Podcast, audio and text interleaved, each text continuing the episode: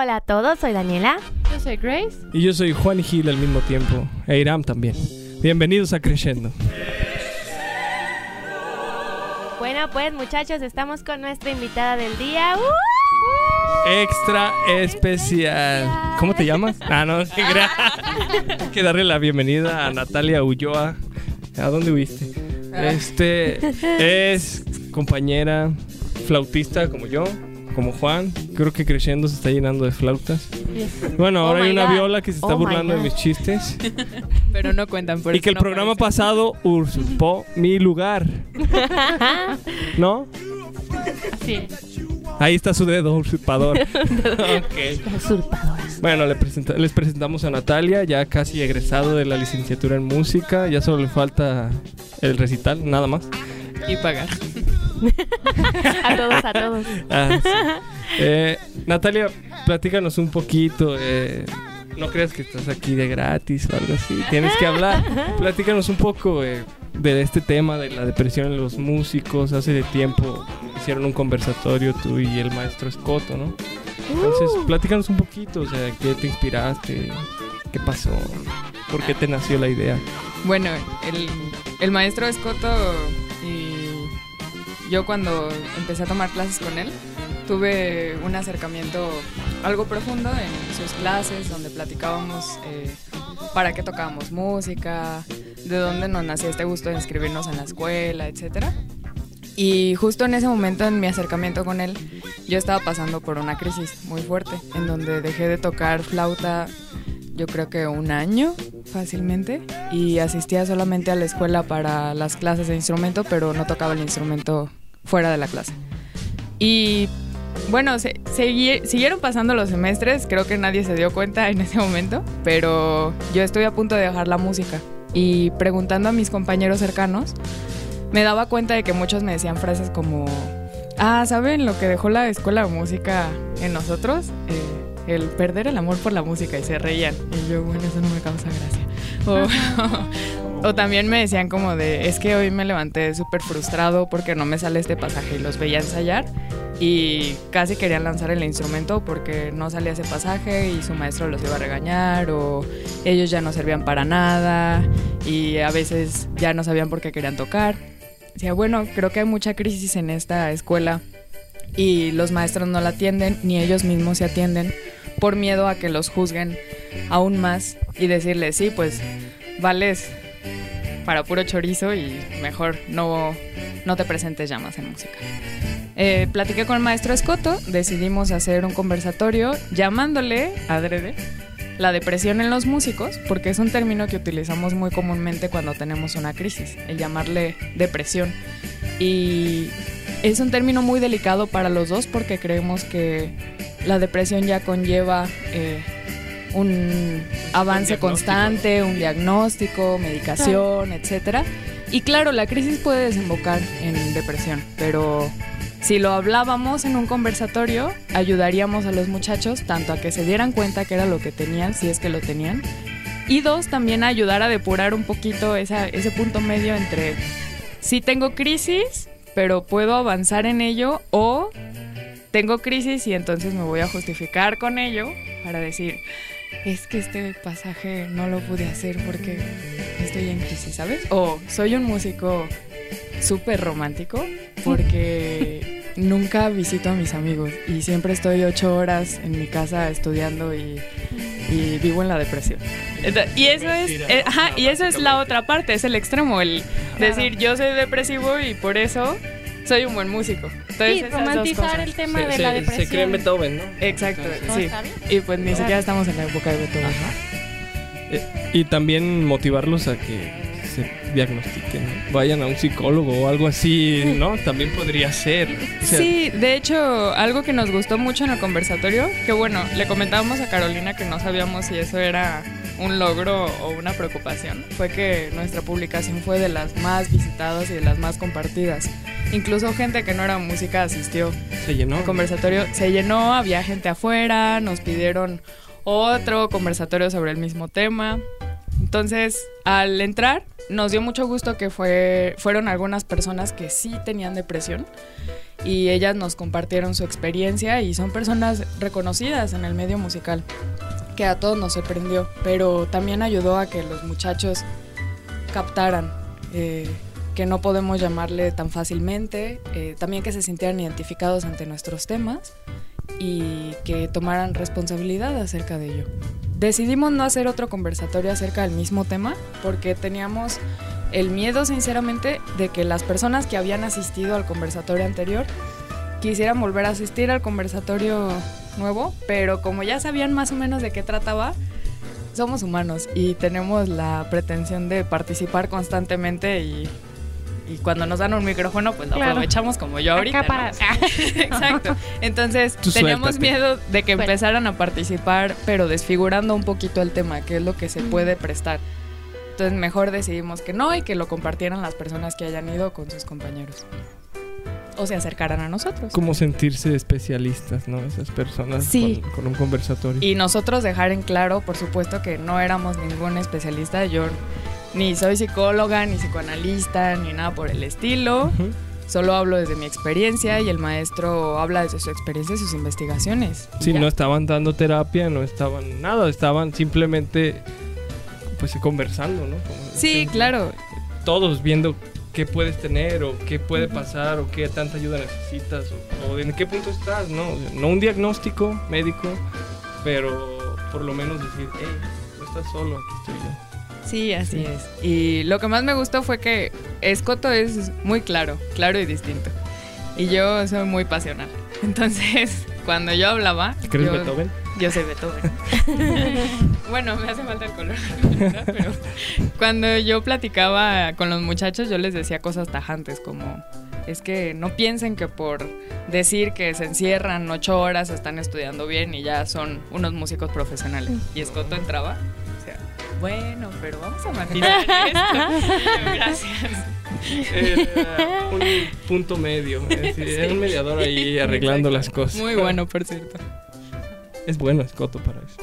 A mí la verdad me hubiera gustado muchísimo asistir. No, no pude por cuestión de que no, no estuve aquí, salí, pero la verdad se me hace muy, muy interesante y se me hace como algo muy valioso el abrirse sobre este tema, porque siento que es un tema que hasta no sé, o sea, en este tipo de, de música no se habla lo suficiente y es algo por lo que todos atravesamos en algún momento de nuestra, ya sea carrera o nuestra vida musical, ¿no? Desde que empezamos a tocar, cuando entramos a un punto en el que tenemos muchísimas exigencias, como tú dices, eh, que llega un momento en el que sí nos podemos sentir frustrados por no obtener los resultados que queremos y aún así mucha gente no habla al respecto, o sea, como que es un tema como que no, no se toca muy a profundidad y tampoco nos, nos explican cómo combatirlo, porque, o sea, nosotros vamos a nuestra clase de instrumento y pues ya está, si no tienes los resultados deseados, pues no sé, te quedas sin derecho o bla bla bla o son medidas que pero que no te están como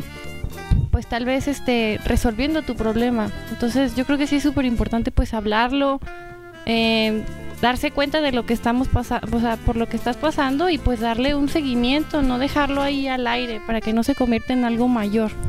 Sí, de hecho una de las cosas que fue como el punto clave de la del conversatorio fue que hablábamos que cuando un músico mm, está presionado, como en esta escuela que, que hay muchísimos alumnos, y es difícil verse como persona y uno se empieza a ver como con la mayoría. ¿Como Entonces, como números, ajá, siente mucho la presión, aparte de la presión fuera del país, de tener que hacer las cosas sin importar lo que está pasando con uno. Entonces, se pierde el sentido de que antes de ser músicos somos personas y somos personas que hacen música y así como hacen música, hacen otras cosas porque si no hacen otras cosas no pueden decir nada en la música. Exacto.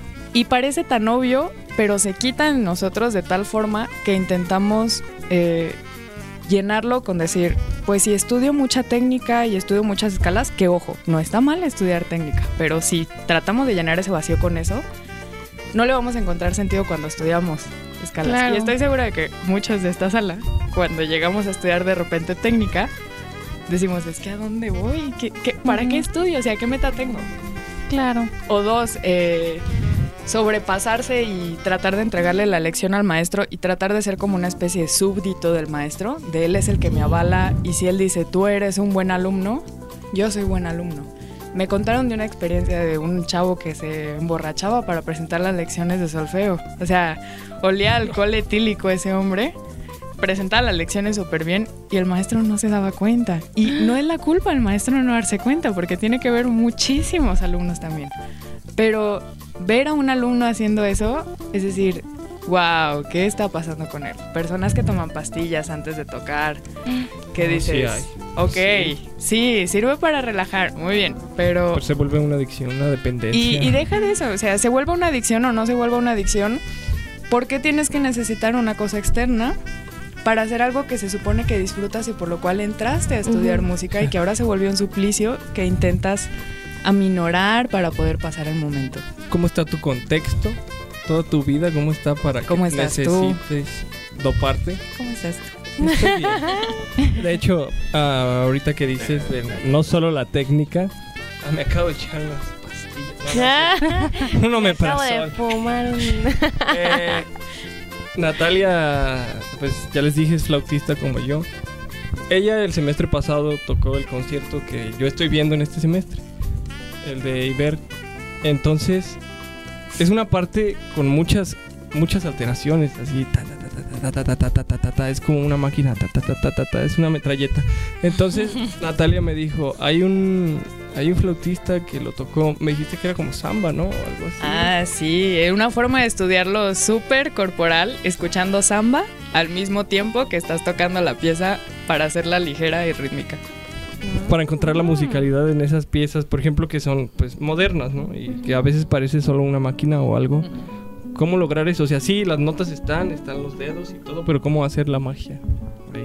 Entonces, Natalia les puede dar ese tipo de consejos. Sí, agréguenla a su face, a su Insta. Síganme en Instagram. Algo que a mí me llamó mucho la atención es que también había gente que acaba de ingresar a la escuela, o sea, como de segundo semestre. Y se presentaron, ya estaban deprimidos. A mí se me hizo como muy chistoso porque dije, bueno, estos acaban de entrar y ya andan deprimidos. ¿Qué está pasando con la escuela? ¿Qué está pasando aquí? Sí, con muchos vi, bueno, sí vi algunos que sí ya estaban en la crisis intensa y eso me dio mucha tristeza. No quiere decir, ojo, que estudiar música implique a fuerzas llevar una crisis porque hasta ahorita parece como que bienvenidos a la materia de séptimo semestre llamada crisis Crisis existencial. existencial. No, pero también me pareció que algunos de los que fueron, que eran de primer ingreso o segundo, lo hacían para ver qué estaba pasando en la escuela o a qué se iban a enfrentar, cosa que se me hizo muy buena, porque al escuchar estos temas y él aún o ellos aún no tener este tipo de crisis, pueden prevenirla y pueden disfrutar muchísimo su camino por la carrera. Entonces es bueno. Luego yo creo que algo que se nos olvida también es esto de que, bueno, la música a mí no, de- no, no deja de sorprenderme lo diferente que son las capacidades de todas las personas que llegan a, a tocar un instrumento o a, a estudiar música. Como que es totalmente heterogéneo, o sea, todas las personas tienen su proceso, tienen su velocidad, tienen este maneras diferentes de procesar las cosas, entonces sí es cierto que estamos en una escuela que tiene ciertos parámetros para para calificar, para probar si eres apto o no. Pero también hay que comprender una cosa y es que todos tenemos capacidades diferentes y entonces hay que también aceptar el hecho de que el, el mayor esfuerzo que tú puedas hacer para conseguir algo y mejorar, pues es suficiente. Entonces tampoco hay que frustrarse, digo, no es, no es una invitación esto pues a la a, mediocridad ni quedarse como que bueno, ya si me sale bueno y si no, o sea, no, hay que esforzarse, pero no hay que sentirse frustrados porque la música es algo que yo siento que es muy distinto a otras carreras, ¿no? Porque vamos en medicina y bueno, bueno, todos se van a leer estos estos cinco libros este en dos semanas y, Y ahí tienen nos semestres completos. Tienen semestres completos. Ajá, pero luego llegas a un semestre de música y bueno, yo estoy tocando, hay unos que están tocando cosas totalmente diferentes en un semestre porque cada quien lleva su proceso, lleva su ritmo.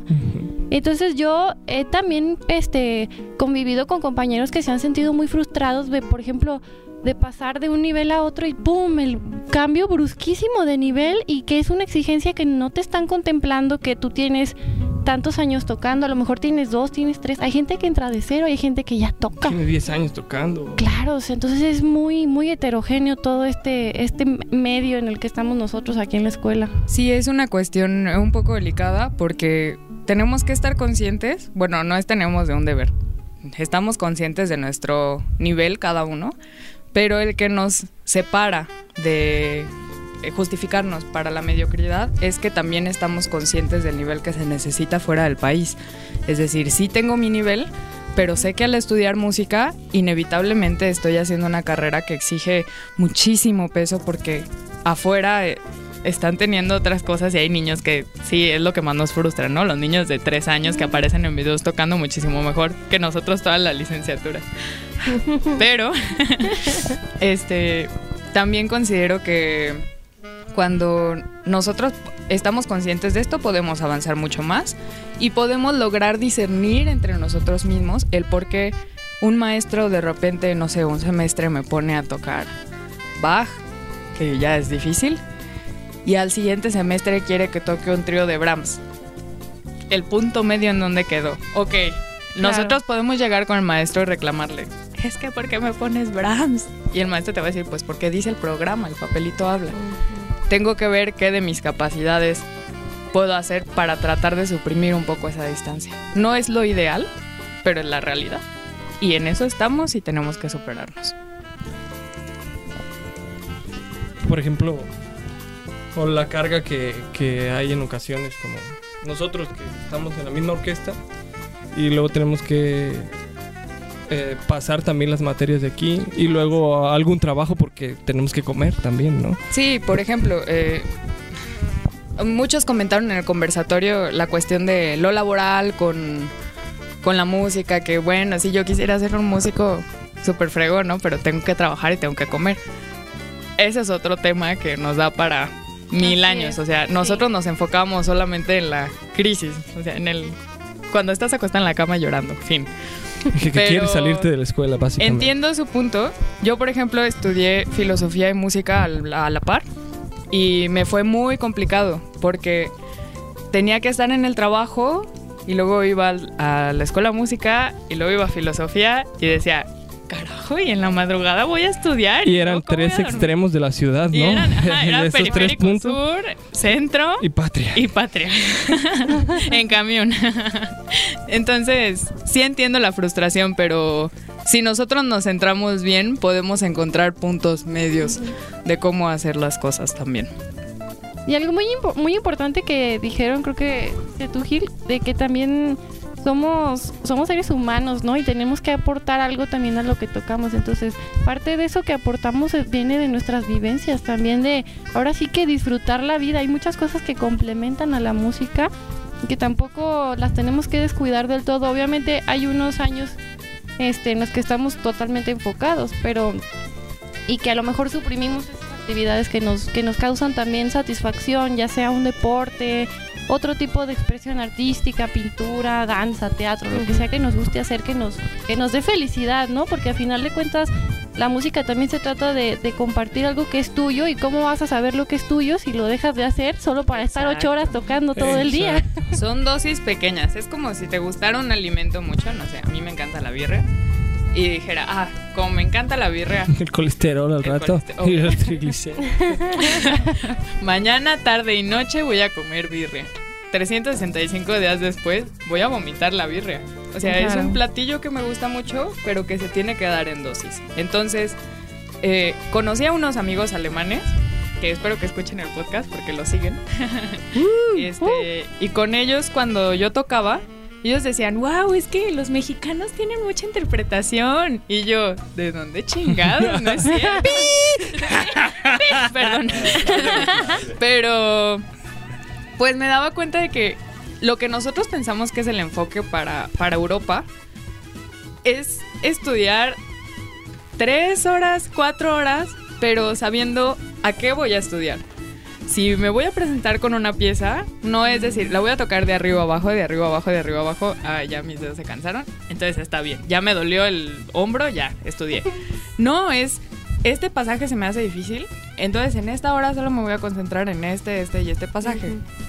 Segundos 30 minutos, toco. Ah, ya salió, muy bien. La cuestión técnica. Tengo tres horas más. Puedo ver la cuestión interpretativa desde el primer ensayo. Y, perdón, gil interrupciones.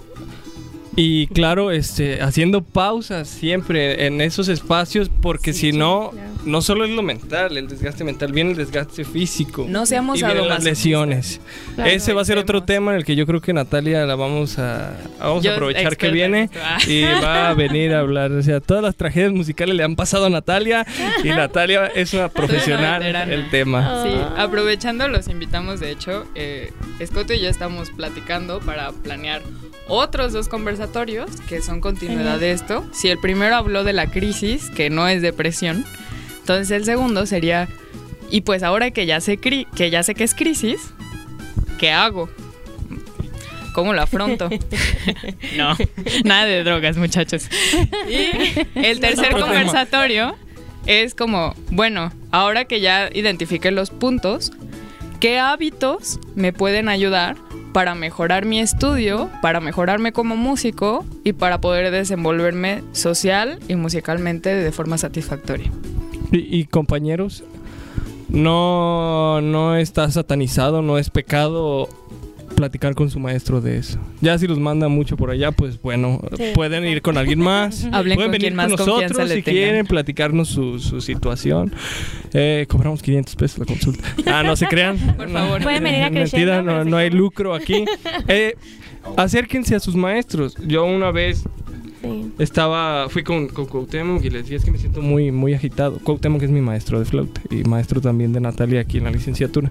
Entonces fui y le decía, me siento muy, muy agitado, me siento muy estresado, no me alcanza la respiración para tocar. Estoy así, no sé. Y me puso a hacer unos ejercicios tan bonitos, o sea, en el, en el cubículo se sentó, se dobló un poco porque él fue a yoga y me dijo, ¿por qué no vas a yoga? Como encontrar otro punto, ¿no? De equilibrio. Sí, sí, y acérquense también a sus compañeros, porque también ellos, pues a lo mejor están pasando por lo mismo que ustedes. A mí me pasó con una amiga y lo hablamos y pues resolvimos algunas cosas, porque en canto de repente a mí me pasaba que, que el maestro me pedía una pieza y la quería sacar el mismo día para ya tenerla al siguiente, entonces ahí estaba cante y cante y cante y cante y cante hasta que me saliera. Y pues como cantante no deberías hacer eso para empezar. Y pues sí era de que es que yo ya quiero la pieza para la siguiente semana, entonces pues la voy a sacar para el siguiente día, para que ya no tenga que preocuparme por lo demás, que era solfeo, armonía, contrapunto, o sea, todo, porque si era de que se te junta todo y dices, bueno, es que tengo que, tengo que sacar mi pieza, porque pues a eso vengo, ¿no? Vengo a cantar. Entonces sí era de que agarraba mi pieza y órale, a darle. Y pues sí, para un cantante es lo peor, ¿no? Ponerte a estudiar más de una hora. Entonces sí, sí era muy frustrante y ya pues me acerqué a mi amiga, hablamos y no, pues es que esto nos va a servir y mejor hay que estudiar poquito, pero pues nos apoyábamos con la pieza, pues. Entonces sí, eso es muy bueno, que se acerquen a las personas, a sus maestros también, sobre todo. Y creas lazos sociales, además, que son muy importantes para tu camino Sí. por la música. Tus No puedes estar solo. Tus compañeros no son competencia. Vaya, Exacto. yo por ejemplo con Gil, momento romántico del día.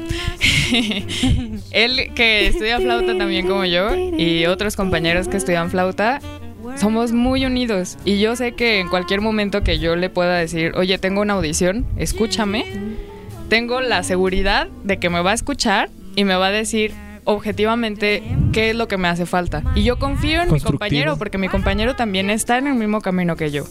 Y si empiezo a quitarme las inseguridades de solo me quiere ver perder, voy a mejorar muchísimo con él y voy a crear una amistad también que en el futuro se va a ver nutrida cuando me lo encuentre en alguna orquesta o en algún concierto, Como ahora que tocamos en la misma orquesta. como ahora que tocamos en la misma. El programa pasado eh, tocamos Haydn, la sinfonía la tocamos los dos. Y la obertura de Don Giovanni también. Y pues se siente la unión, ¿no? Este, como la tranquilidad y la paz al tocar.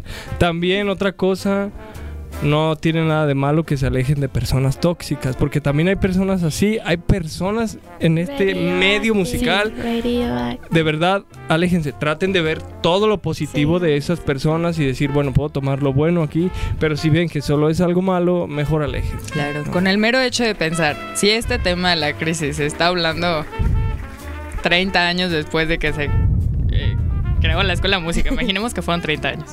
Este, ¿Cuántas generaciones no han pasado que han tenido esto, se lo han quedado guardado, Y lo pasan han a los expuesto demás. con sus alumnos y creen que es la forma correcta de enseñar?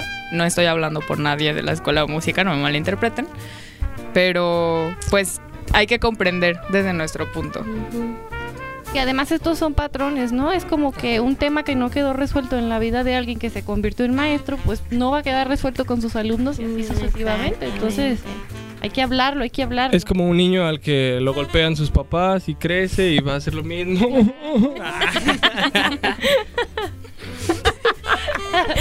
Córtale, Mario. Nos vamos a llorar. Mari Carmen. Ah, no sé crear, es broma. Ya, y otra cosa, compañeros, si sienten de verdad que no hay salida o algo así, Ram, ya, por favor, ya. Ay, Dios mío, córtale, Mari. Amigos, discúlpenos. Córtale otra vez, Siempre discúlpenos. tenemos es que tener que nuestro momento de... Iram está enojado porque me volví a sentar en mi lugar, que me robó en el programa pasado, y está enojado porque está ahí, no lo ven, pero está ahí. Está en su mano y habla así, hola. Ok, ya, aquí está el micrófono, Iram, aquí está bien. Oye, Natalia, y no sé si has como que notado que, no sé, por ejemplo, algún instrumento en específico sea el que más depresión tiene. Por ejemplo, yo te comento de los Mi cantantes. flauta llora. Pero no sé si sean los cantantes los que tengan más problemas o los flautistas. No sé si se te llegaron más como más guitarristas, por ejemplo. Yo creo que los que No se crean, amigos. No es porque sean Amigos de la muchos, música, no es ¿cómo porque están? sean muchos. este, creo que de los que más me han llegado a mi consultorio personal. Ah. Les pasamos el número. al número No. No, creo que los más Sí, frustrados son pianistas, me parece. Porque los guitarristas, bueno, pues pueden, eh, tienen concursos, pueden salir un poco más a buscar como maestros particulares. Ajá. Los cantantes también, so- ahí se dan entre pianistas y cantantes. Y los cantantes pues también pueden buscar por fuera, que no es lo ideal, pero es lo real. Las violas pues Es otro tema. Nos da mucho calor y está amor bien- estás viendo que está enojadísimo por el micrófono. Y- Ponte el micrófono bien, ¿eh? Los pianistas sí son los que tienen muchísima más crisis porque ellos tienen un como un menú muy limitado de maestros y ellos sí tienen más esta carga emocional de tengo que ser o concertante o acompañante. No hay otro, porque no puedo estar en una orquesta a menos que me soliciten. Y la verdad eso sí es muy triste y pues sí, Sí. sí necesitan ayuda, amigos. Ah, volviendo, aquí está el micrófono, sí, a de este tema. Amigos, si, si sienten que, no sé, están mal o algo, también acudan a, a terapia, no está mal. Claro, solicitar Vaya, ayuda. Y ahora que mencionas de los pianistas, la verdad es que sí es cierto, o sea, los pianistas estamos muchas veces, eh, o sea, fuera de toda la actividad de la orquesta, solamente Ay, puedes de, de acompañante o solista y, y tu examen siempre estás solo, solo, solo. Entonces, este, es como que a veces tarda uno en digerir esas cosas, ¿no? Es como que, bueno, yo escogí este instrumento y pues es lo que viene con este instrumento. Obviamente no hay que deprimirse, amigos, o sea, amigos, no se solo son Sean cosas, felices. son cosas este, que vienen con el instrumento, ¿no? Es No, como si vas a estudiar violín y te frustras porque no empezaste a los cuatro años. Bueno, tú escogiste eso porque te gusta. Hay que hacer el mayor esfuerzo, hay que exigirse, hay que echarle ganas y es posible. Tampoco se dejen que alguien les diga que porque no empezaron a los cinco años no es posible. Sí. O sea, todo, yo creo que la verdad las capacidades del ser humano son increíbles y como ya lo hablamos, todo en la música, cada persona es diferente. Y como puede quien no, puede quien sí. Y a veces hay casos de gente que empezó ya después de los 18, de los 20 y tocan súper bien. Un, car- un caso también, este Carlos Prieto, ¿no? Que empezó con el cello después de los que 30 años y pues mírenlo, ahí está dando conciertos. así Ahí que- está, sigue vivo. Ajá.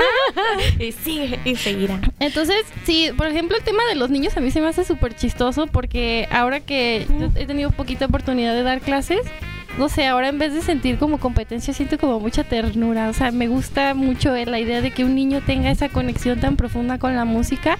Y hay que entender nuestro contexto social, ¿no? En nuestro país no existe la infraestructura musical que existe en otros países.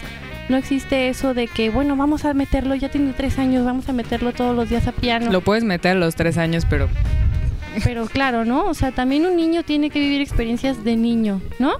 Entonces, bueno, tiene sus pros y sus contras, pero también hay que entender que nosotros empezamos a una edad, pues un poquito, a- muchos de nosotros empezamos más tarde que, en, por ejemplo, en Europa o en Asia.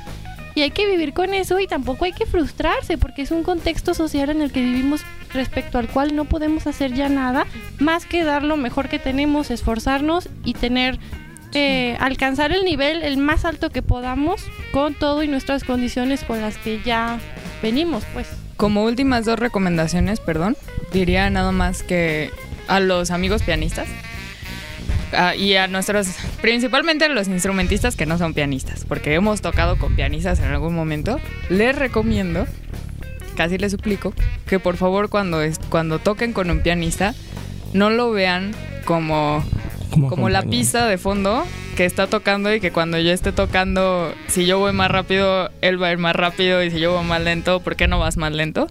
Es música de cámara. Gracias. Y al ser Exacto. música de cámara, creo que es por lo que más se han sentido en crisis los pianistas porque sienten que están tocando invisiblemente para un otro en lugar de que los tomen en cuenta para que los dos estén dialogando. Entonces, esa es mi primera recomendación. Y mi segunda recomendación es que eh, cuando ustedes se sientan un poquito en crisis, quitémosle el poquito, cuando se sientan en crisis y entren a las redes sociales, tengan mucho cuidado con las imágenes que son de broma o burla sobre la música, etcétera, y no se lo tomen personal, como ¿estás dormido? Deberías estar practicando o cosas para poder sanar tu tu crisis emocional. Si estás llorando porque te rompió tu novio, eh, sin albur, toca. O porque te quedaste dormido y no llegaste bien a clase, toca. No, no necesitas tocar para todo. O sea, si te rompió tu novio, Que ve vas a con una terminar amiga y odiando el tocar. O si te quedaste dormido para la clase, pues hazte un rico desayuno y ya después vas a la clase. Y fin. Claro. Resígnate. Rayos. Sí, chicos, no tomen su instrumento o no sé si cantan, no lo tomen como un estrés porque pues ustedes lo eligieron, ¿no? Es algo que les gusta. Entonces, pues no hay que verlo de esa manera, hay que verlo como algo que nos pues nos hace feliz, ¿no? Nos cambia totalmente la percepción de la vida. Yo cuando empecé a cantar, pues de hecho yo sané muchas cosas en mí que tenía, de hecho a mí a mí me funcionó al revés. Ya cuando entré a solfeo, pues ya ese es otro asunto, ¿verdad? Esa es otra historia. Pero a mí el canto me sirvió muchísimo precisamente para pues para dejar algunos problemas que tuve en la secundaria y la prepa y todo eso. Entonces, puede ser la inversa, no lo vean como que no, es que tengo que tocar mañana y no, porque uno se frustra y ahí es cuando ya lo ves como un como una obligación y pues no debería ser una obligación lo que te gusta hacer. Y también, compañeros, si son instrumentistas y terminaron el técnico y creían que era lo suyo, no, no, no. y quieren cambiarse a otra carrera o, no sé, a otra orientación, este, como por ejemplo irse a composición. Aquí tenemos dos casos. Y Si eso es lo que les encanta, este, y dejan la viola, qué bueno. O sea, oh, si, si hacen Por eso, no se deprimen, Gil. eh, ay, perdón, es broma. Sí, eso es mucha broma. Nada personal, violas. Son súper necesarias. Natalia es la Juan de hoy. Está serio. Entonces, si quieren cambiarse, pueden hacerlo. O sea, siéntanse libres. Es su decisión. Si son felices componiendo, si son felices en fuga o algo así, pues es su decisión. Está bien. O si se quieren ir a pedagogía y ahí se sienten plenos, váyanse. También un amigo pianista eh, se, se pasó a, a pedagogía en la licenciatura y está súper feliz, está bien. De eso se trata, ¿no? Y ah, de lo que dijiste de los pianistas que no los vean como solo un acompañante o algo de fondo atrás. No hay cuidado si la tonalidad está en la mayor y el pianista termina en la menor. O sea, no, no hay problema, ¿verdad, Mario? Tenía que decirlo ya, besitos. Eh, Así es, compañeros. Bueno, creo que este tema daría para muchísimo tiempo, para una semana grabando y pues hay que agradecerle a Natalia que está aquí con nosotros. Muchas gracias, Natalia. Muchas gracias. gracias. Nos- Síganos la pista para los otros dos por conversadores. favor. Y Igual se estén, vamos a compartir cuando nos Sí, le dejamos su página aquí, aquí arriba y todo. aquí. estén atentos y tengan, tengan cuidado con la palabra depresión. No lo usen a la ligera. No digan, ay, estoy un poquito triste, tengo depresión. O al revés. Ay, no, solo estoy poquito triste. No, mejor chéquense. ¿Sí? Vean qué tienen. Por favor. Y no, no hay que romantizar de que, oh, Comercial estoy tan del gobierno federal. me voy a tocar 10 horas. Estoy tan deprimido, no me va a salir a mejor. No, amigos, eso no es normal. No, Primero no resuelvan es sano. Y. Grace está Oh. viendo la cámara. Y después, Oh. O estoy medicado porque tengo depresión y por eso eso me hace más sensible porque soy un músico sensible. No. No, muchachos. no, no, amigos, esos problemas se atienden y se resuelven y luego hacen música, ¿ok? Y si necesitan una pastilla para antes de tocar, no, no, no está bien. Ni, ni alcohol, revisen. ni alcohol. Ni alcohol para solfear. Nada. Ni gotitas ni nada. ni, ni gotitas de mota con alcohol. Disfruten la música. Para eso están aquí. Son artistas. Ya esto es Bueno, una proyección masiva. confesiones. Muchas gracias a todos. Gracias Hashtag Natalia por venir aquí. amigos. Sí, ya, esto es- se salió de control. Juan, ¿dónde estás? Ayuda. Tengo un mes sin ver a Juan. ¿Se dan cuenta de que Tengo- cuando está Juan todo es súper serio? El programa de ayer fue Sí, súper serio. La el semana de ayer pasada, fue- perdón. Fue súper serio, todos callados, tristes. Y míranos ahora que no está Juan. ¿Qué nos está pasando? Tengo un mes sin ver a Juan. Vamos a estar, por eso digo que soy Juan y Gil al mismo tiempo, Juan, porque lo llevo en mi corazón. Bueno, esto, yo creo que esto fue todo por hoy, amigos. Esto es todo, esto es todo, esto es todo, amigos. Muy bien. Muy bien. No olviden seguirnos en nuestras redes sociales. Les vamos a dejar también las redes de Natalia para que si tienen alguna duda le pregunten directamente o sepan cuándo va a ser el siguiente, eh, el siguiente Conversatorio. conversatorio. Ajá. Entonces, ya saben, les dejamos ahí todas las páginas. Vayan a Instagram y resuélvanos nuestras dudas. Cuando les preguntamos una encuesta, vayan. Vayan. Sí, No vayan, sean así. participen. Ámennos. Muy bien. bueno, eso fue todo. Yo soy Daniel Aguilar. Yo soy Grace Padilla. Y yo soy Juan, Iram, Mario y Gil al mismo tiempo. Esto fue creciendo. Hasta la próxima.